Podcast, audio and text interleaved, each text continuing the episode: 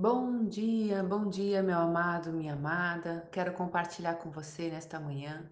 Está escrito em Salmos, capítulo 55, verso 22, que diz: Entregue suas aflições ao Senhor, ou suas preocupações, e Ele cuidará de você.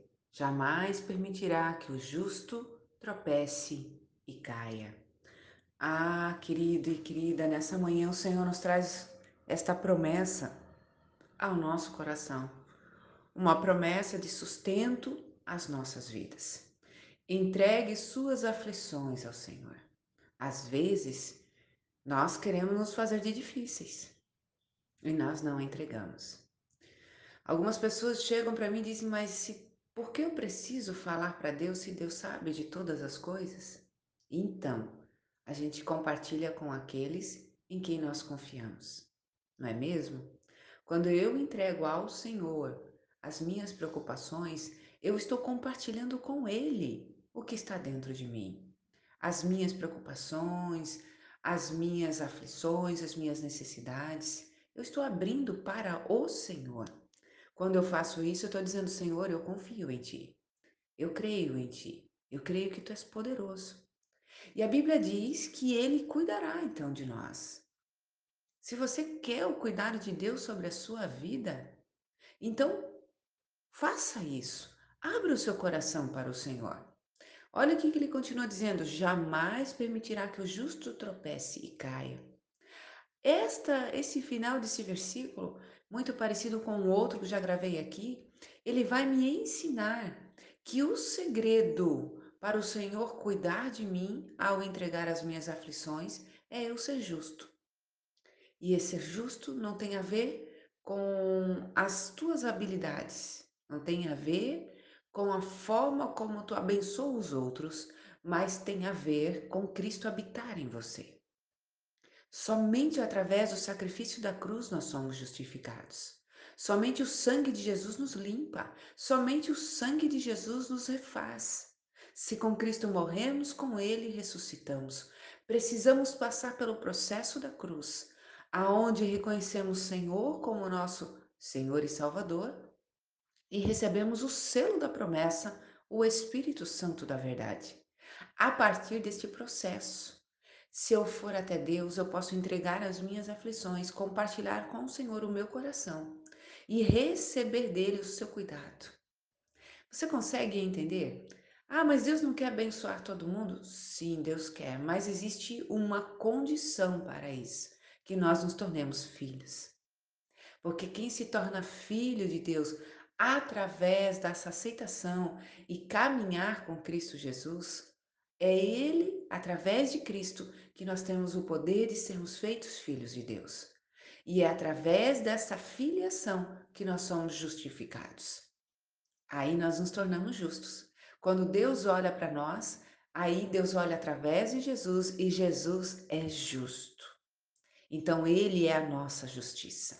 É ele que nos purifica, é ele que nos santifica para termos livre acesso ao coração do Pai. E saiba, no Pai há descanso, há proteção, há livramento. No Pai os medos se vão, as tristezas se vão. No Pai nós nos encontramos firmes e seguras. Que eu e você nesta manhã possamos, em nome de Jesus, entregar ao Senhor as nossas vidas, recebê-lo como nosso Senhor e nosso Salvador, e a partir daí desfrutar do cuidado que o Pai tem para com os seus filhos. Lembre-se, Deus não tem preferidos. Deus não escolhe pessoas para abençoar. Somos nós que decidimos sermos abençoados por Deus ou não, através da filiação, através de Cristo como meu Senhor e meu Salvador. Quando eu me posiciono, eu ouço a verdade, como você está ouvindo nesta manhã, e decido pela verdade, nada, nem ninguém pode roubar a proteção e o cuidado de Deus sobre a minha vida. Vamos orar? Pai, em nome de Jesus, nesta manhã nós nos colocamos diante da tua presença.